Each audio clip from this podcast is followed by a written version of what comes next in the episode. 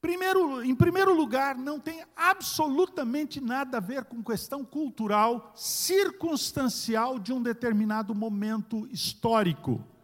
As suas declarações são declarações que chamam, na verdade, em primeiro lugar, os brios dos homens o apóstolo Paulo praticamente está se dirigindo a homens covardes, que não honram sequer a sua hombridade. O problema aqui é, na verdade, o pecado fundamental de todos os homens. Os homens cometem um pecado que é o pecado da indiferença, chamado por alguns de uxoriedade Uxoriedade é quando vêm as mulheres assumindo papéis que não lhes compete, os homens pura e simplesmente cruzam os braços e dizem assim: quer ir? Que se dane, vá. E estamos perdendo nos nossos dias uma das coisas fundamentais da masculinidade, que é o cavalheirismo. Ou melhor, os homens assumem o papel mais arriscado da sociedade humana. E são estes os princípios fundamentais que o, apóstolo Paulo se fixa para tratar desse assunto, que é um assunto que nos seus dias também era um assunto muito complexo. Era um assunto que produzia uma revolta no coração, especialmente das mulheres, que eram maltratadas. O primeiro princípio colocado pelo apóstolo Paulo é que ele diz assim: primeiro foi criado o homem, depois a mulher. o que, tem isso a ver? Veja só, você sabe muito bem que o que aconteceu é que Deus criou o nosso primeiro pai do pó da terra, é, é, ainda que Deus não tenha mãos, a Bíblia diz que ele formou do pó da terra, moldou o nosso primeiro pai, soprou sobre suas narinas e ele então passou a ser fôlego vivente. A primeira experiência de Adão foi a experiência do fôlego da vida, a presença da face de Deus, a face espiritual de Deus. Qual era o objetivo que Deus então determinou ser ele o primeiro da criação? Para que ele fizesse duas coisas para que ele fosse, primeira, primeiramente, o corregente com Deus de toda a criação, colocando em ordem a criação. Segunda coisa, dando nome a todos os animais selváticos, aos animais domésticos e assim por diante. Você pode imaginar que esse trabalho foi um trabalho extremamente complicado porque ele, na verdade, não poderia dar nomes aleatoriamente, porque ele deveria entender um pouco da zoologia, da biologia, de tal forma que ele desse nomes correspondentes ao, à natureza essencial de cada um dos animais. E ele percebeu que para cada côncavo, um convexo, macho e fêmea. Ele nomeava e dominava. Sabe por quê? Para criar um ambiente de segurança, um ambiente propício para chegar a sua a chegada da sua mulher. De tal maneira que ela se chegando se sentisse confortável. Você diz, ah, não, espera lá, no paraíso tudo era harmonioso. Não, não, espera lá. Lá também havia um animal astuto. A serpente estava lá. E ele tinha que dominar estes animais. Ele tinha que impor o seu governo sobre estes animais, de tal forma que a sua mulher chegasse e encontrasse um ambiente de segurança. Esse é o primeiro princípio, o princípio da masculinidade. O homem assume o aspecto mais é, perigoso da sociedade humana. A liderança masculina é sempre um privilégio, meus irmãos, pode ter, não tenha dúvida nenhuma. É um privilégio essa liderança masculina, mas este privilégio é um privilégio mortal. Você se lembra quando, oh, especialmente nós os de cabelo branco, que parece que hoje perdeu-se isso, né? Você se lembra quando seu pai dizia para você assim: quando você sair com a sua mãe, coloque a sua mãe para o lado de dentro da calçada. lembra disso? Quando sair com a sua futura namorada, esposa e tal, coloque-a para o lado de dentro. Da... Eu me lembro, o papai dizia isso para mim. Por que, que ele dizia isso para mim? Ele estava dizendo, em outras palavras, meu filho, se alguém tem que morrer, morra você. Você é o escudo da sua esposa, você é o escudo de sua mãe, você é o escudo das mulheres. Na verdade, é o homem que vai à guerra, é ele que se esfola para a proteção da família, para a proteção da pátria, e especialmente isto aconteceu muitas vezes na civilização humana, para a proteção da fé da igreja. Somos nós os homens que enfrentamos, portanto, o perigo em favor das nossas esposas e em favor dos nossos filhos. É esse o princípio, o princípio da masculinidade. O homem vem primeiro. O homem vem primeiro não é porque ele é maior do que a mulher, é porque ele tem uma função especial dada por Deus para a proteção da sociedade humana. Esse é o primeiro princípio. O primeiro princípio é esse: que Deus criou o homem primeiro. Aí vem o segundo princípio. Veja só o segundo princípio. A mulher foi enganada. Você já viu isso na Bíblia? O apóstolo Paulo escreve isso na, na, na, na carta a, a, a, a Timóteo. A mulher foi enganada dá a impressão, então, que a pressão está sobre a mulher. Preste bem atenção. Preste bem atenção. Ainda que mulher, Eva e o homem, Adão, pecaram, a natureza do pecado masculino é uma, e a natureza do pecado feminino é outra, é diferente. Pecaram de forma diferente, eu vou explicar isso. O que aconteceu? Adão não foi enganado. A mulher foi enganada. Na verdade, Adão pecou em sã consciência. Ele sabia perfeitamente o que estava acontecendo, mas a mulher foi ludibriada naquela milonga produzida pelo papo furado de Satanás, a antiga serpente. Ela, na verdade, assume um papel que não, não, lhe, era, é, não lhe fora dado. Ela vai à frente, ela passa a liderar, ela se sobrepõe ao seu marido, e o seu marido, Adão, pusilânime, covarde, ao lado dela. E sabe o que, que ele faz? Nada!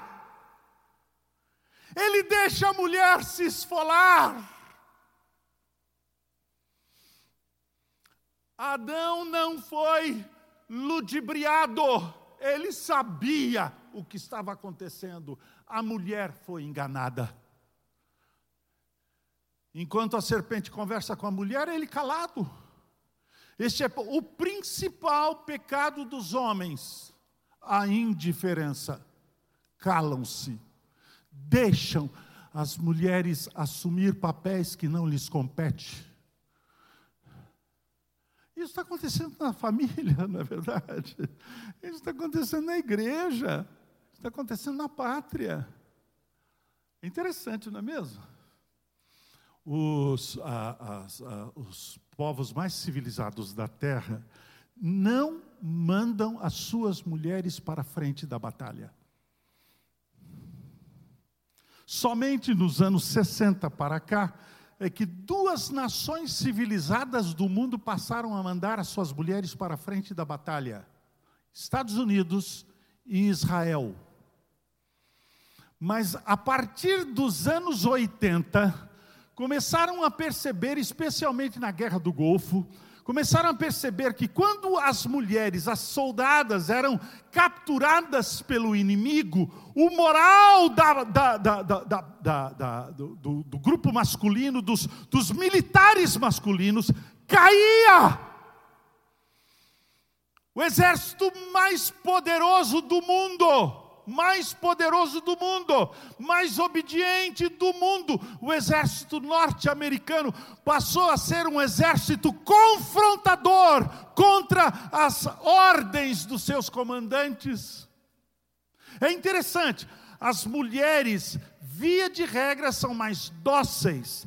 Mas quando as mulheres passam a ser violentas, elas são mais violentas do que os homens. É verdade, meus irmãos, que o número de homens nas penitenciárias do mundo inteiro, especialmente aqui do Brasil, é muitas vezes maior do que o número de mulheres. Mas eu já fui visitar penitenciária de mulheres violentíssimas.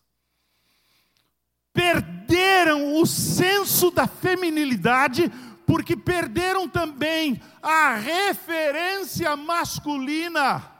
Homens covardes que não assumem o seu papel. Esse é o segundo princípio colocado pelo apóstolo Paulo. As mulheres foram ludibriadas.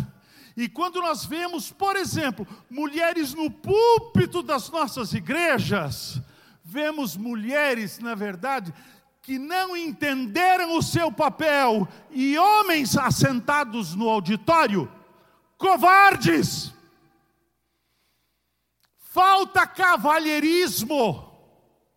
É por isso que o apóstolo Paulo diz: é nesse sentido de que os homens foram criados primeiro, segundo, os homens não foram ludibriados, cometeram um pecado em sã consciência. Terceiro princípio colocado pelo apóstolo Paulo é indecente. Não há, na verdade, decência quando um homem não se parece com um homem. e quando uma mulher não se parece com uma mulher. Você olha para um homem e você tem dúvidas se ele é homem ou se ele é mulher. Você se lembra? O senhor se lembra quando o seu pai disse, quando o senhor era menino, para mim, o meu pai me disse, assim, fala como homem. Lembra disso? Porque sabe o que acontece? A voz do menino é uma voz que se assemelha à voz de uma menina. As vozes femininas, via de regra, não passam por esta passagem. O apóstolo Paulo diz: quando eu era menino, pensava como menino, agia como menino, falava como menino, não é verdade? Os homens, na verdade, tem uma voz de mudança. Os cantores aí sabem disso, né? Hoje, o meu caro baixo profundo, está faltando baixo profundo nos nossos dias. Poucas são as músicas compostas para baixos profundos. Sabe por quê? Porque as vozes masculinas estão cada dia que passa afinando mais. Né? Não, não tenho nada contra os, os tenores. É verdade. Eu sou tenor também. Eu cantei durante muitos anos ópera. Eu, é, durante 40 anos, participei de um grupo de ópera. Né? Estudei canto durante muitos anos. Canto ópera. Sou tenor lírico ligeiro. Né? Então, irmãos, eu não estou. O problema todo é o seguinte: é que os homens tem uma diferenciação de iniciações. De repente a menina chega para a mãe dela e diz assim: Mamãe, o que está acontecendo comigo? E a mãe diz assim: É porque você deixou de ser menina. A partir de hoje, você é uma mulher uma iniciação natural. As iniciações masculinas não são naturais. As iniciações masculinas são sociais. A igreja precisa promover iniciações masculinas. A família precisa promover iniciações masculinas. A escola precisa promover iniciações masculinas. E agora nós estamos vivendo numa época de profunda confusão. A menina está sendo eh, ensinada que ela não é menina e que, na verdade, o fato de ser mulher é produto de uma pressão cultural, social. O menino não é menino, não nasceu menino. A genitália dele não, imp não impõe sobre ele o fato dele ser homem ou mulher. Ele precisa, na verdade, escolher se vai ser homem ou se vai ser mulher. Nós estamos vivendo isso, meus irmãos. Mulheres que se parecem com homens homens que se parecem com mulheres. Mas na verdade, meus irmãos, uma das coisas que nós precisamos aprender é aquela, aquela o, o, dito francês, né? Porque Deus, quando criou o homem e a mulher, macho e fêmea os criou, e Ele não criou homossexuais, Ele não criou lésbicas, é na verdade uma perversão da natureza, e nós precisamos dizer isso em alto e bom som. A igreja está se acovardando, porque o movimento LGBT, quando encontra um pastor assim, falando estas coisas, este movimento pode levar este pastor à justiça, Há poucos dias atrás, um pastor de uma igreja batista foi levado à justiça, porque ele disse isso. Ele abriu o texto das Escrituras do livro do Gênesis. Homem e mulher os criou, e viu Deus que era muito bom. É bom ser homem, é bom ser mulher. Eu não sei como é que é ser mulher, mas uma mulher que acha que é bom ser mulher, é bom. Um homem que acha que é bom ser homem, é bom. Aquilo que Deus criou é bom. É por isso então como que os franceses dizem: vive la différence, vive a diferença, como é bom. Na verdade, a genitália, ela simplesmente afirma algo da natureza essencial masculina e feminina. Aquele que mutila a sua genitália, esse ainda assim, milhões de vezes, será a mesma coisa. Não há como mudar. É simplesmente pegar um fio de cabelo dessa pessoa, analisar esse fio de cabelo, haverá de perceber que há alguma coisa essencial, é uma vergonha ir contra a natureza. O apóstolo Paulo, evidentemente, está tratando de alguma coisa relacionada a uma situação da sua época, mas que se repete a cada época. O que acontecia? O maior sancionador da, do patriarcado é Deus o Pai. O menino que aprende a orar, Mãe nossa que está nos céus, santificado seja o teu nome. E o menino que aprende a orar, Pai nosso que está nos céus, santificado seja o, o seu nome, eles têm religiões diferentes. Não é a mesma religião. O menino que aprende que Deus subsiste eternamente em Deus a Mãe, Deus a Filho e Espírito Santo, é um menino que tem uma religiosidade diferente daquele que aprende a afirmar Deus Pai, Deus Filho e Deus Espírito Santo. Preste atenção. Deus não tem sexo. Mas Deus determinou ser chamado de Pai. Há, na verdade, meus irmãos, uma representação na natureza humana. O homem representa a Cristo, no relacionamento conjugal.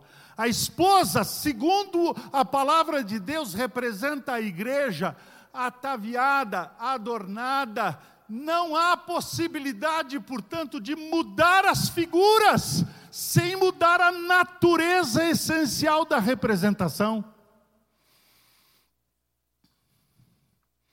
No paganismo era possível, ou ainda é possível, porque nós estamos vivendo o ressurgimento do paganismo. As feministas chamadas cristãs, idiotas como são, elas estão dizendo basicamente o seguinte: já que Deus, o Pai, é o sancionador do patriarcalismo, então Deus não pode ser chamado de Pai, Deus é mãe, Deus é Sofia. E passaram então a assumir um paganismo dentro das igrejas cristãs. Porque, na verdade, meus irmãos, a adoração das deusas aconteceu sempre. Sempre aconteceu. A adoração da deusa Diana dos Éfesos, por exemplo, sempre aconteceu. Não é verdade? Mas as sacerdotisas, as pastoras destas adorações, destes cultos pagãos, na verdade representavam a natureza simplesmente sexual. Como é que eram as sacerdotisas do templo da deusa Diana dos Éfesos? Eram sacerdotisas chamadas sacerdotisas prostitutas. Por que prostitutas? É porque o culto era assim. Eu é, é, é acompanhei durante vários anos a possibilidade de relacionamento ou de volta do relacionamento com a Igreja Presbiteriana dos Estados Unidos da América, chamada PCUSA. Fiz um trabalho em nome da Igreja Presbiteriana do Brasil na tentativa de aproximação. Escrevi o meu relatório pedindo que nós não nos aproximássemos definitivamente daquela igreja apóstata. Por quê? porque eles, além de ordenarem lésbicas, as igrejas, eu visitei várias, ultimamente fui a Boston, na porta da igreja, na fachada principal da igreja, um mastro estendendo, hasteando uma bandeira, a bandeira gay. Por que, queridos? Por quê? porque entendem que o relacionamento impositivo do homem sobre a mulher se dá especialmente na relação sexual. Então se propõe não mais uma relação sexual de desiguais, mas uma relação sexual não impositiva, uma relação sexual de iguais homem com homem, mulher com mulher. E o culto que as pagãs prestavam às suas divindades era exatamente dentro desta visão de sexualidade. Eram sacerdotisas prostitutas. Por quê? Porque essas sacerdotisas tinham relações, uma, duas, dez, vinte, quarenta, cinquenta vezes durante um determinado culto. Os homens amavam esse tipo de culto, canalhas, iam e abusavam das mulheres. As sacerdotisas prostitutas viviam vida curta, alvos de doenças venéreas, abusadas, estraçalhadas. E o apóstolo Paulo disse: aqui não, as mulheres não serão usadas, as mulheres não serão abusadas, as mulheres serão respeitadas, as mulheres serão dignificadas, amadas. É esse, na verdade, o papel da masculinidade: amar e proteger. O apóstolo Pedro diz que as mulheres são a parte mais frágil Preste atenção, mulheres. O Pedro não está ofendendo vocês, não. O que ele está dizendo é o seguinte: que a mulher não é como o homem. O homem é barro, é vaso de barro, joga no chão e não quebra. Mulher não. É frágil, é delicada, é porcelana. Tem que tomar cuidado. Não é mesmo? As mulheres são mais sensíveis. Meu pai uma vez chegou para mim e falou assim: Meu filho, se a sua esposa chorar, não pergunte para ela por que, que ela está chorando. Sabe por quê? Porque nem ela sabe que, por que, que ela está chorando. Fragilidade. É assim. Lembre-se, não trate a sua esposa, não trate a sua mãe, não trate a sua irmã, membros desta igreja, pastor, não imponha sobre a vida das mulheres aquilo que elas não podem e não devem carregar é o terceiro princípio. O princípio da vergonha. Quarto princípio. O apóstolo Paulo diz assim: Se alguém se considera espiritual, lembre-se que o que eu estou dizendo é mandamento do Senhor. Deus é que nos fez. Ele sabe como nós somos. Ele sabe da nossa estrutura. Ele sabe da estrutura masculina. Ele sabe da estrutura feminina. Ele sabe, ele nos conhece. É mandamento do Senhor. O mandamento do Senhor não nos é pesado. O mandamento do Senhor é pura e simplesmente para adaptar aquilo que Ele criou com aquilo que efetivamente nós somos. Insurgir contra o mandamento do Senhor é insurgir-se contra a autoria, é insurgir-se contra o autor. Não é verdade? Eu fico preocupado com algumas decisões da igreja, né, reverendo? Quando a igreja toma decisão contra o texto das Escrituras, aí eu fico pensando assim: que autoridade obedecer? As Escrituras ou a ordem do concílio? não é não? A gente tem que desobedecer, desobediência civil. Quem nós temos que obedecer? A, o Supremo Tribunal Federal? Ou nós temos que obedecer às Escrituras? É questão de autoridade. Autoridade tem a ver com autoria. Se porventura você não se submete à autoridade, você não tem autoridade, você tem autoritarismo. É ditadura do mais forte.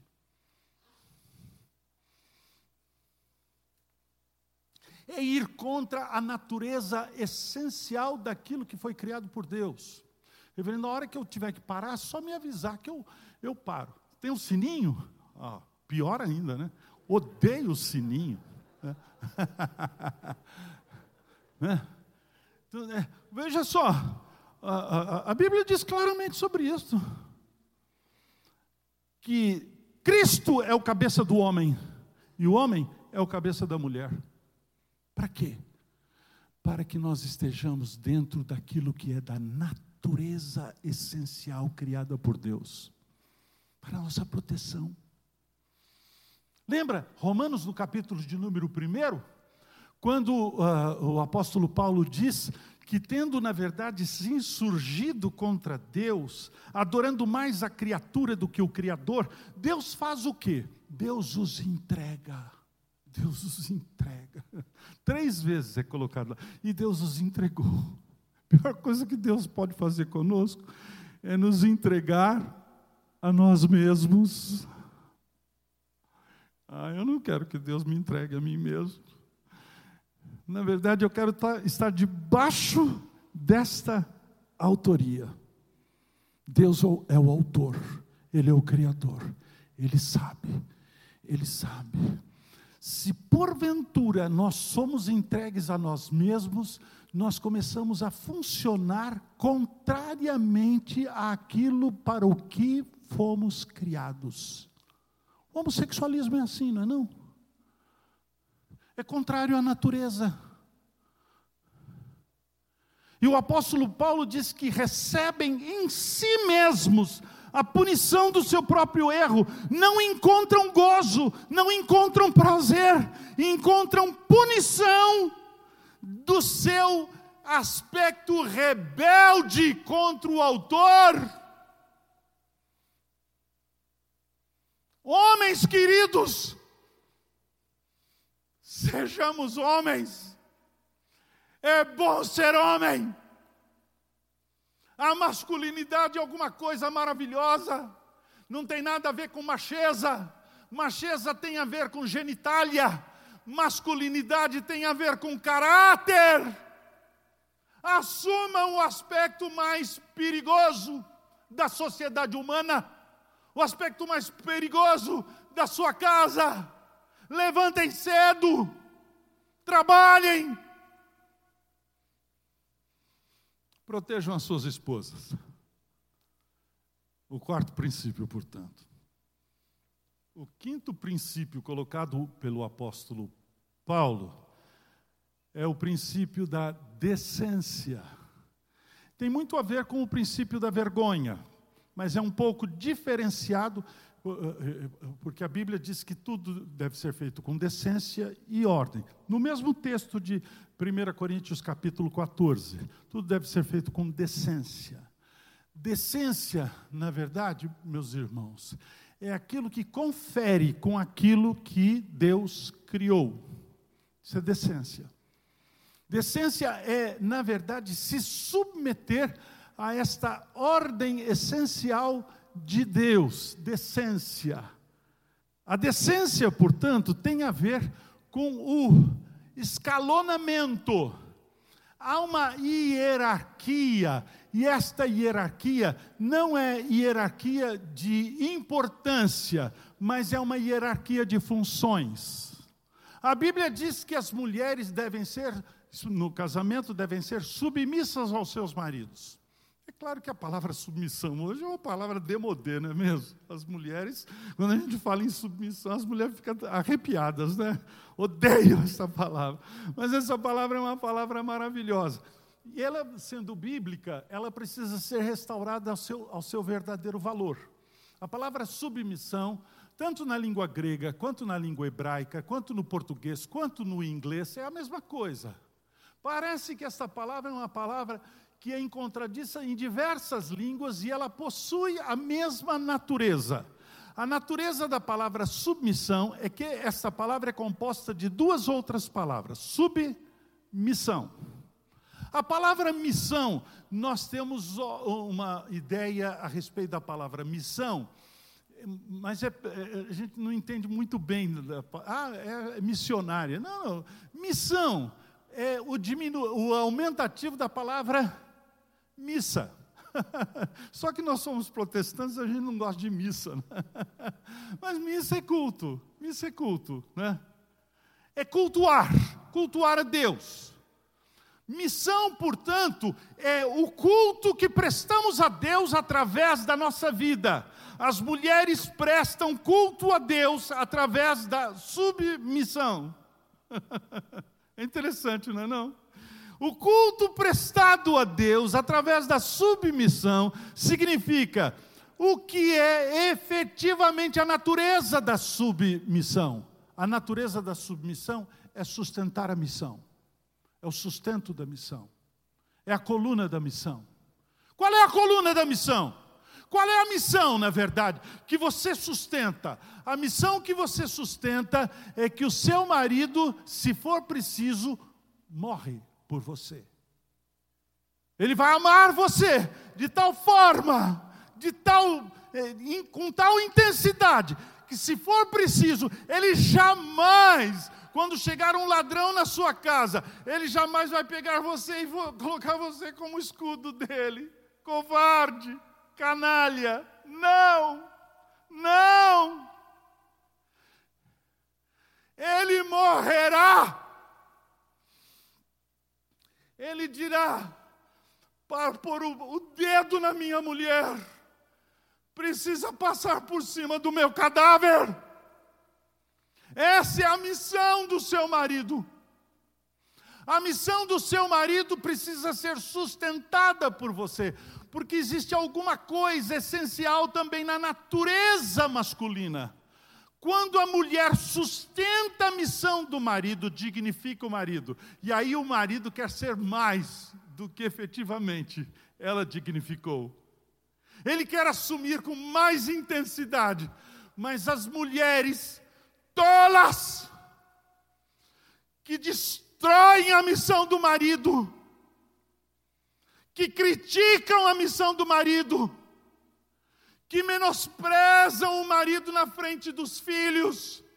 O marido está dizendo diabolicamente, ele diz diabolicamente, talvez ele não fale é, verbalmente, mas lá no fundo do seu coração, é esse sino, né?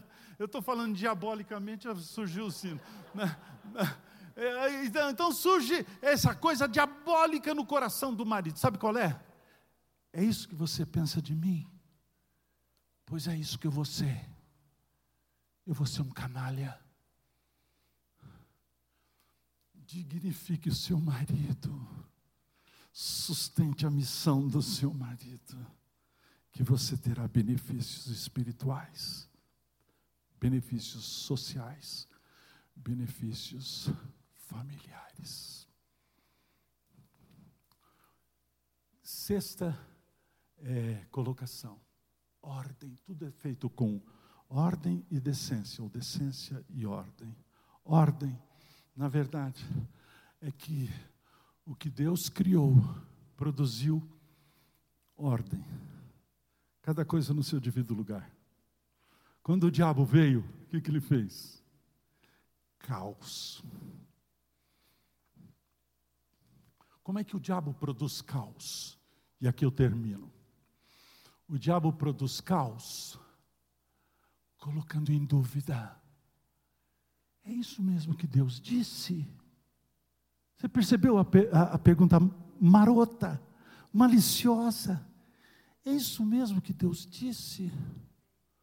Não coloque em dúvida o que Deus disse. Quando o apóstolo Paulo diz assim: Não admito que a mulher assuma papel de homem, ele está colocando em ordem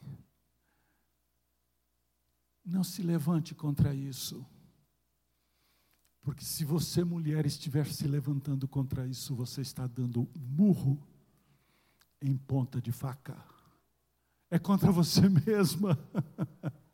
é contra você mesma. Olha, alguém falou aqui, eu não sei se foi o, senhor reverendo, mas ó, tudo vai passar. Tudo vai passar menos a palavra de Deus. Ela vai permanecer para sempre. Esta palavra é uma palavra imutável.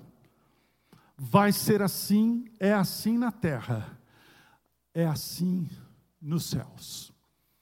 É por isso que a gente ora, seja a tua vontade, assim na terra, como é feita nos céus. O paradigma é eterno, celeste, não muda nunca. Você sabe de uma coisa? Quando nós estivermos no céu, vocês estão sempre cantando sobre céu, coisa maravilhosa. Né? Quando nós estivermos no céu, uma das coisas que vai acontecer é que você vai ser homem no céu. você não pode ser outra coisa. Quando você estiver no céu, você vai ser mulher no céu. Não pode ser outra coisa. Que coisa linda, não. Ainda bem, né? Já pensou? Você ser homem no céu? Que coisa horrível. Né? Ou você ser mulher no céu? De olhos azuis, arrumadinho, cheirosinho.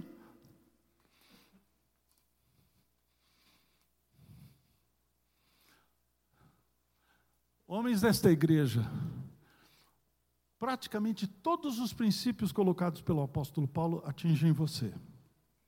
Nós precisamos, na verdade, restaurar na igreja os princípios da masculinidade. Está faltando homem nos nossos dias. Eu estava conversando com uma jovem e ela dizendo o seguinte, pastor, eu estou procurando um esposo, eu não acho. Está difícil, é coisa difícil de achar. Achar homem para gente se casa, para as mulheres se casarem, não é não? Está difícil, está difícil. Nas escolas, pressionando os nossos filhos.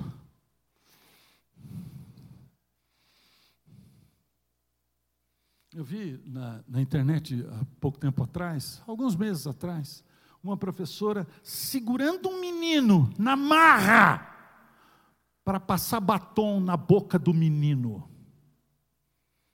Outro profe outra professora, não sei se professora, agora, recentemente, dando nota a mais para as meninas se beijarem, meninas, na boca.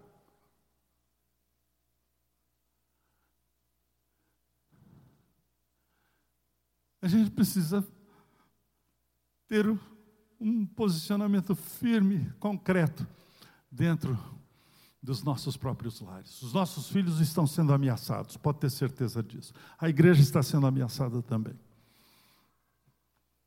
Reverendo, eu acho que eu terminei. Não, reverendo.